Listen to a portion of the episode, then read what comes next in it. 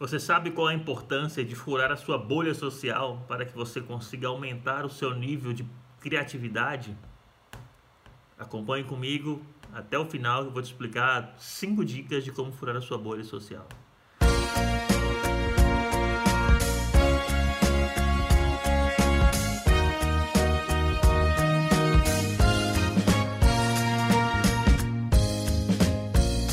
Galera, William Rocha, mais um vídeo aqui pra gente. E o importante hoje é furar a bolha social. Eu falei disso no, na, minha, na minha palestra do TED. Se você ainda não viu, vai lá no meu perfil, tem um link lá da, da palestra do TED. Criatividade como diferencial competitivo.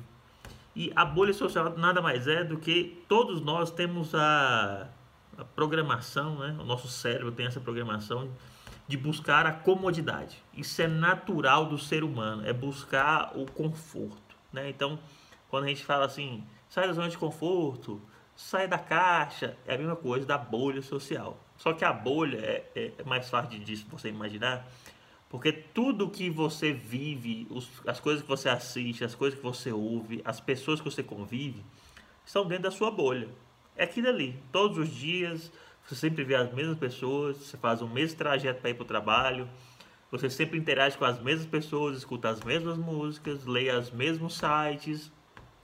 E isso é muito ruim, porque você não consegue fazer ligações diferentes. Criatividade nada mais é que combinar vários elementos para criar uma solução nova. Então, se você não tem repertório, se você não conhece, não experimenta novas situações, o seu arsenal de combinações é menor, então você é menos criativo. Então, as cinco dicas para você quebrar essa bolha social aí e ser mais criativo, mais inovativo no seu trabalho, na sua família, onde você estiver. A primeira delas é consumir conteúdo de outros sites, outras redes sociais. Se você é aquela pessoa, isso é para você, tá? Aquela pessoa que olha o Instagram pelo menos uma vez a cada 30 minutos, aconselho a criar outro perfil, cria um Twitter, vai para o Pinterest, vai lá para o Facebook, começa a interagir com outras redes, os sites que você vê, pede recomendação para outras pessoas de sites interessantes, de, de notícias, é, de, conteúdo, de conteúdos de outras áreas, né? É, eu, por exemplo, eu busco muito conteúdo profissional é, no LinkedIn, eu sigo várias empresas, empresas que não tem nada a ver com o meu segmento, mas eu gosto da proposta de valor das empresas. E aí eu vou lá, vejo o que, que eles estão fazendo e consumo o conteúdo deles lá. Outro site bacana de, de, de, você procurar conteúdo diferente é no Medium, que é um site, uma rede social de conteúdo, de, de texto, né, de tipo um blog, que você pode acessar lá e ver vários conteúdos que as pessoas produzem e deixa lá. Então é uma rede bem bacana, uma dica para você mudar um pouquinho aí esses novos conteúdos, tá? Leia sobre a segunda dica, leia sobre coisas que não tem nada a ver com a sua área de atuação, tá? Se você é da área uh, da saúde, não fica só na área da saúde, pega uma coisa da engenharia, pega alguma coisa da agricultura, sabe? Da beleza, da beleza. É, é a gente começar a ter outras visões, não ficar só naquela naquele nicho que a gente trabalha, porque assim você consegue ter mais opções, o seu, o seu know-how começa a ser maior. Terceira dica é passeie e ande por lugares que você nunca foi e, e saiba a história deles. Isso aqui é um, uma coisa muito, muito importante que você começa a enxergar o, lo, o local onde é que você vive de maneira diferente. É, por exemplo, na sua cidade, se você está vendo esse vídeo, você conhece todos os pontos turísticos da sua cidade? Você já conhece a história, por que, que ele chama daquele jeito, aquela praça, por que, que tem aquele nome, por que, que tem aquele, aquele busto, quem foi aquela pessoa que está naquele busto lá? Comece a se interessar, passe por lugares diferentes, por ruas que você não.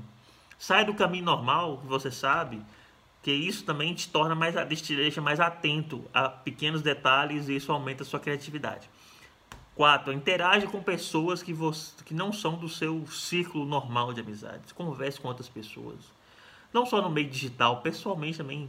Vai lá, converse com a pessoa, pague um café para a pessoa, pague um almoço para a pessoa, conheça ela mais.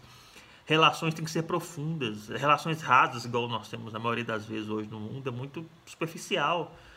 A gente só conhece oi, tudo bem e tal, como é que vai? Joia, ah, e, e, e, o Bolsonaro? Ah, e o Lula? E o preço da carne? E aí? o que a pessoa está sentindo? Quais são as angústias, os medos? O, o que, que faz aquela pessoa seguir em frente? Quais os, os grandes sonhos, os desafios que aquela pessoa tem? É, é, se interessar pelas pessoas, isso deixa a gente mais criativo, porque a gente começa a ter empatia, é pensar primeiro no outro, e assim a gente começa a descobrir novas soluções. E quinta e última, leia sobre história, cultura, relações humanas. a criatividade nunca foi uma habilidade tão humana.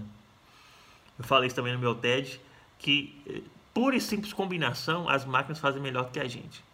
Então nós temos que nos preocupar cada vez mais em ser, em ser humanos. A ser humanidade tem que ser a nossa maior característica. É a gente entender de cultura, de comportamentos, de sentimentos. Né? A gente fala muito de coach hoje, gatilhos mentais, neurolinguística, por quê? Porque as pessoas começaram a, a, a entender que, que nós temos que saber mais não é de técnicas de venda, não é de produtos, a gente tem que saber das pessoas. O que, que elas. Qual é o que angustia aquela pessoa? Quais os desejos daquela pessoa? Por que aquela pessoa deseja tanto determinada coisa e não deseja essa outra coisa? É começar a entender os porquês do ser humano. Então essa ser humanidade nunca foi tão, nunca foi, esteve tanto na moda. Então procure saber mais sobre essas relações humanas, sobre cultura, Beleza? Se você tem alguma dica aí de como furar a bolha social, também deixa aqui nesse vídeo nos comentários. Forte abraço, valeu!